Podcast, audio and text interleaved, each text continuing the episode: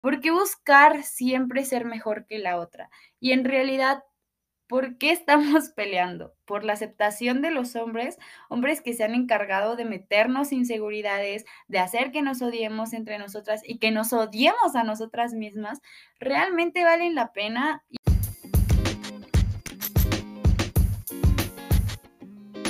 Feminismo Inexperto es un podcast para hacer de una plática necesaria algo sencillo y digerible. Bienvenidas.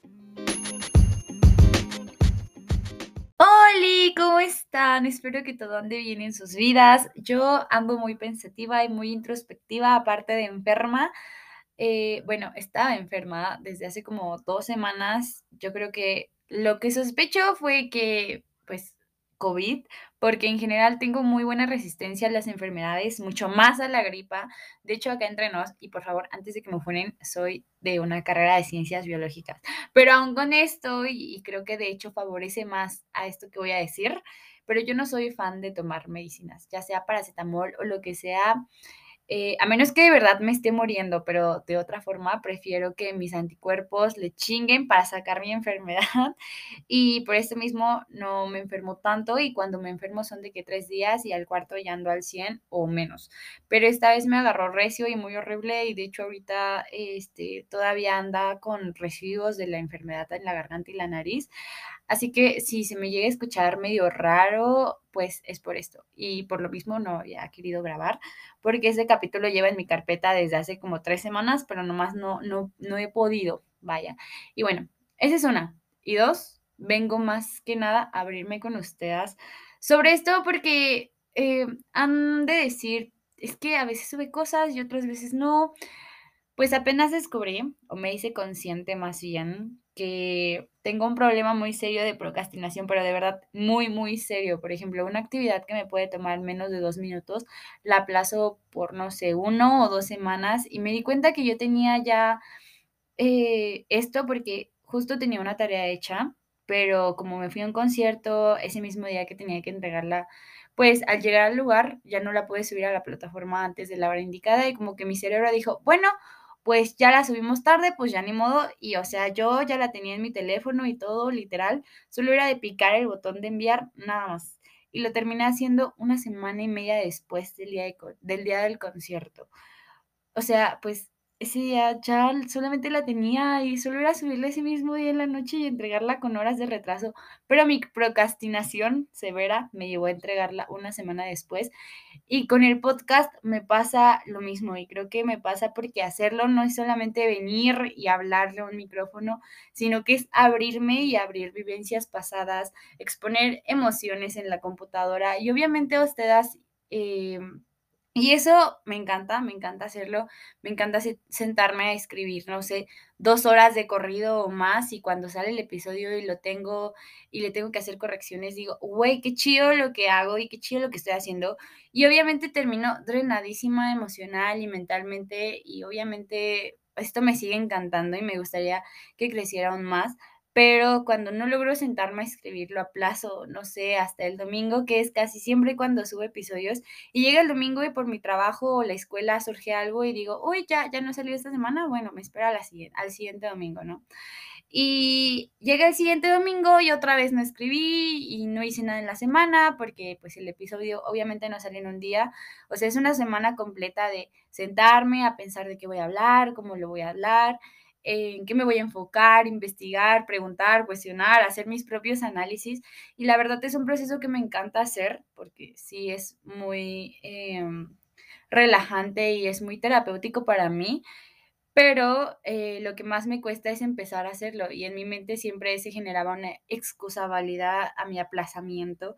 Siempre era como, no es que tengo mucha tarea o no es que tengo que trabajar, pero la realidad es que ahora que tengo pocas materias y llego medianamente temprano a mi casa, me di cuenta que sí, sí tengo el tiempo, pero no tengo la fuerza para obligarme a hacerlo. Y bueno, actualmente ya estoy en el proceso de buscar ayuda psicológica para abandonar esta procrastinación horrible, porque pues no solamente es que no haga el podcast y ya, sino que aparte me hace sentir muy triste, enojada y frustrada abandonar este proyecto o no rendir como debería en mi trabajo o la escuela solo por no hacer nada. Y pues nada, perdón, por este preámbulo enorme, pero esto me lo he cuestionado todas estas semanas y pues yo las considero mis amigas, aunque no las tope, yo las considero mis amigas y me parece justo darles una explicación de por qué luego desaparezco y aparezco y pues espero que la ayuda psicológica me ayude a ser más consciente, más consistente, perdón, en mis proyectos, en especial en feminismo en experto, porque amo estar aquí, pero igualmente me cuesta muchísimo estar aquí.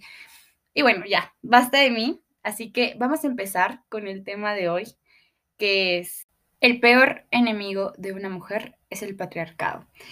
Y yo creo que este va a ser de mis episodios favoritos porque vamos a hablar solamente de las relaciones entre mujeres y cómo la sociedad nos ha dicho que las llevemos.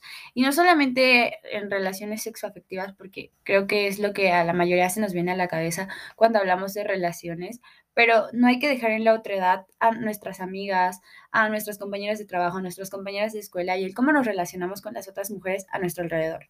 Pero bueno, para iniciar con este tema, creo que tenemos que contextualizar un poco más las palabras, porque esencialmente ya sabemos qué significan las palabras acompañar y amistad de forma general, pero quiero que vayamos contextualizando un poquito más estas palabras en este ámbito feminista, además de ahondar un poquito más adentro a cómo se han visto estos conceptos entre mujeres, tanto social como políticamente, y cómo el sistema reivindicó estos significados para nosotras las mujeres, obvio, para el beneficio de los vatos, ¿no? Entonces vamos a empezar recordando cómo se nos fue educadas para relacionarnos especialmente con las mujeres. Y creo que podemos a partir podemos partir de la frase que yo creo que todas hemos escuchado al menos una vez en nuestras vidas y eso sí nos fue bien, porque algunas lamentablemente aún lo escuchamos y es el famoso, la peor enemiga de una mujer es otra mujer, que hasta me da cosa decir esta frase porque yo la veo como el chip que nos meten y que es muy difícil quitar para odiarnos entre nosotras, ¿saben?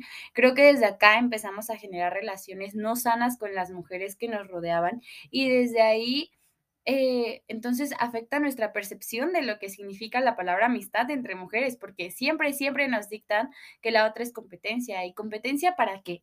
Pues para ganar la atención de los hombres. En la mayoría de los casos, pues es así. Y es que esta frase tiene muchas vertientes y salen muchas ideas que yo creo que las más famosas es, tú no eres igual que todas o el yo no soy igual que todas hablando desde nosotras, donde nos sentimos halagadas por estar por encima de cualquier otra mujer y por el contrario tenemos el apodo de única y diferente.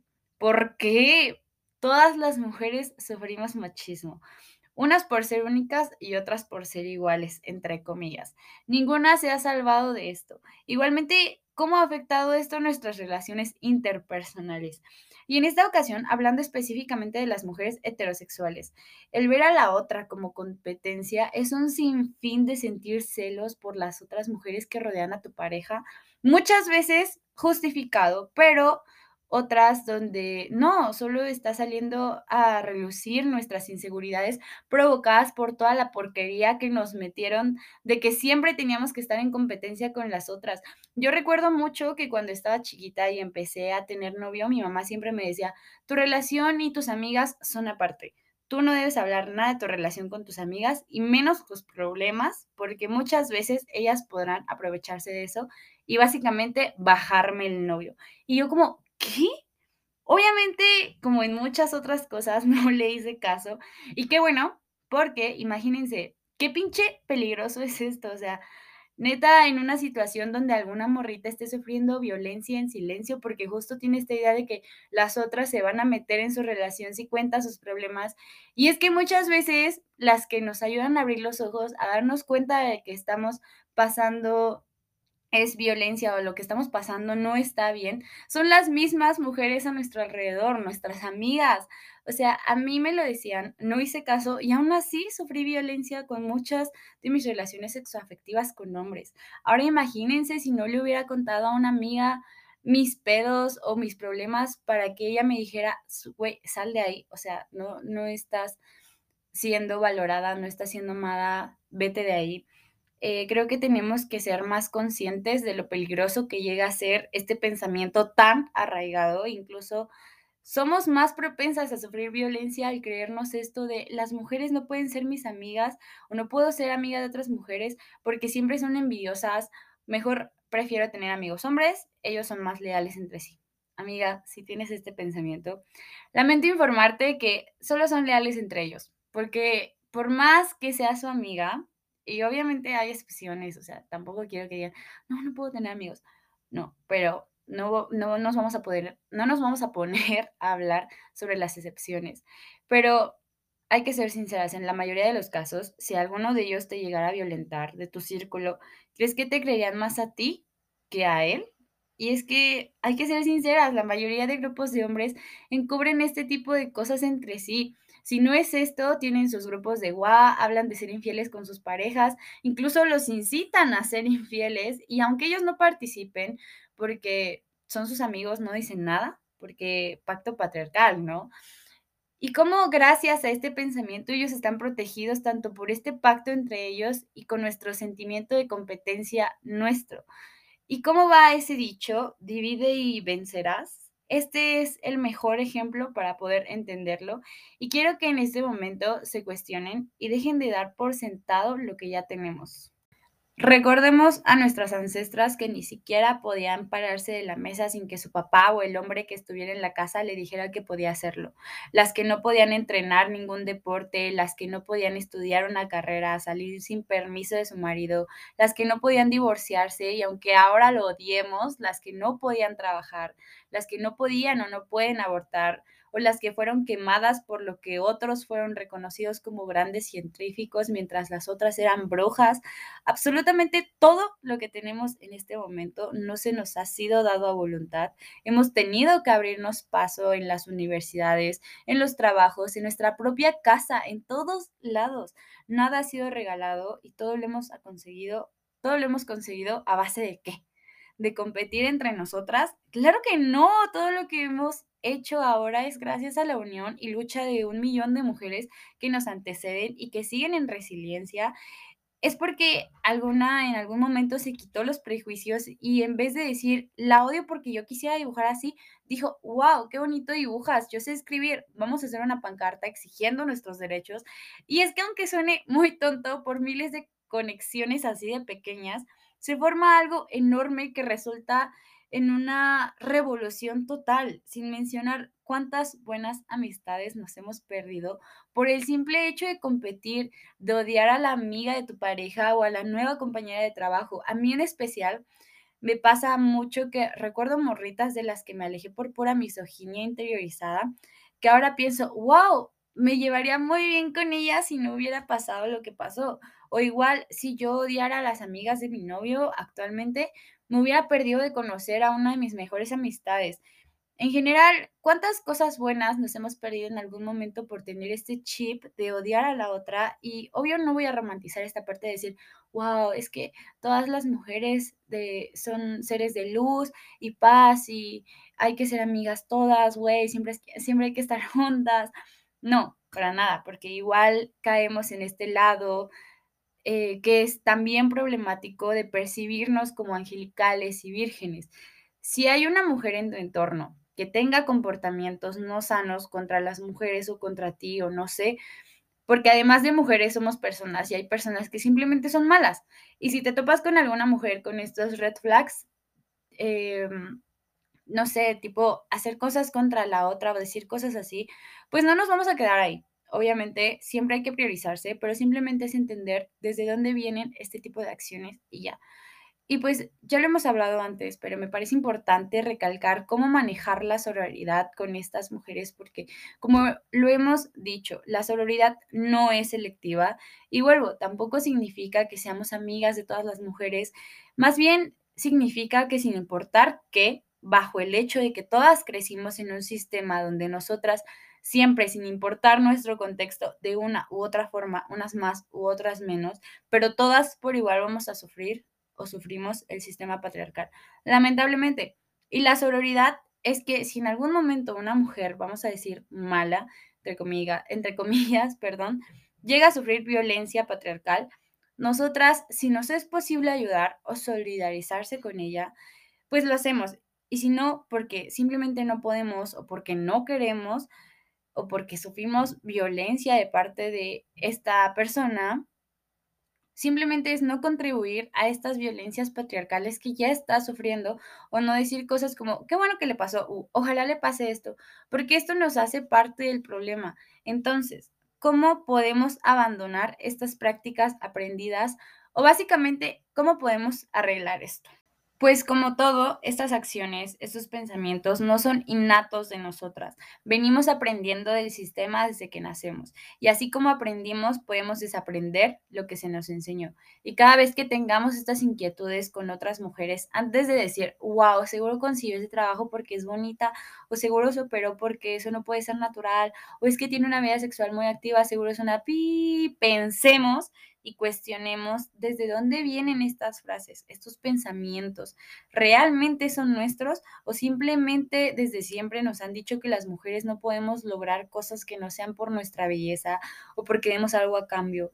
¿Por qué? Porque las mujeres no somos capaces de hacerlo igual o mejor que los hombres. Y es que es eso, el ponernos a pensar que el decir ese tipo de cosas nos convierte a nosotras en eso mismo que estamos diciendo al atribuirle un logro de una mujer a su cuerpo es igual a decir que nosotras no somos capaces de lograr nada si no somos hegemónicas, si no somos bonitas o de buen cuerpo, o que si llamamos a la otra de reputación cuestionable solo por su actividad sexual, no nos hace lo mismo que decimos de ella y no, no es aceptable el decir es que yo no soy igual que ellas o yo no hago lo mismo que ellas, porque justo es ese sentimiento de moralidad superior el que nos dijeron que teníamos que sentir por otras mujeres, porque buscar siempre ser mejor que la otra. Y en realidad ¿Por qué estamos peleando? ¿Por la aceptación de los hombres? Hombres que se han encargado de meternos inseguridades, de hacer que nos odiemos entre nosotras y que nos odiemos a nosotras mismas. ¿Realmente valen la pena? Y es que, amigas, de verdad piensen. Si no nos hubiéramos pasado tanto tiempo odiándonos entre nosotras, ¿cuántas amistades chingoncísimas hubiéramos podido hacer. Y es que al final no nos damos cuenta, pero la vida se nos pasa odiando a la de al lado, a las de nuestro sexo, solo por abrirnos camino en un espacio que siempre se nos ha negado por el mismo gremio que nos hizo odiarnos y estar en competencia. Y que siendo sinceras, jamás llegaremos a ser completamente respetadas por ese mismo sistema en el que tanto anhelamos ser parte. Porque por mucho que no seamos como las demás, al final siempre seremos mujeres y esto nos pondrá en desventaja contra el sistema siempre, porque incluso estas mujeres que nos dijimos en algún momento, es que yo no soy como las otras chicas, sufrimos violencia de algún tipo, a veces dentro de nuestro propio círculo, de los que crecimos y dentro de los que creíamos eran hombres seguros o fuera, pero todas lamentablemente pasamos por eso. Y no ser igual o no ser diferente no nos salva de que pasemos por este tipo de cosas. Así que empecemos a rechazar estas ideas misóginas y patriarcales del odio a la de al lado y empecemos con nosotras mismas, de adentro hacia, afuera. Aceptemos en nosotras eso que tanto nos dijeron que teníamos que odiar o que teníamos que envidiarle a las otras, para entonces dejar de odiarnos y dejar de odiar por nuestras inseguridades inducidas y entonces entenderemos y empezaremos a ser más empáticas con las otras. Y lo más importante, recordar que ser diferente no tiene nada de malo y mucho menos ser igual que las otras mujeres, porque ellas son inteligentes, son amables, son capaces, son fuertes, son empáticas, son creativas y verlo de esta forma te hace pensar que ser iguales a ellas termina siendo un halago y no un insulto, porque de una no debería serlo. Y bueno, creo que acá podemos dejar por terminado este tema. Muchísimas gracias por seguir aquí y de antemano una disculpa por tan largo prólogo. Espero este episodio les ayude a cuestionar estos pequeños pensamientos alienados al sistema que luego se nos salen, porque sí, lo tenemos tan arraigado que por más tiempo que llevemos en el feminismo, a veces llega a salir y es un constante cuestionamiento. Y pues nada, nos leemos, nos escuchamos la próxima semana. Recuerden que me encuentro en IG como Feminismo Inexperto. Las quiero mucho y adiós.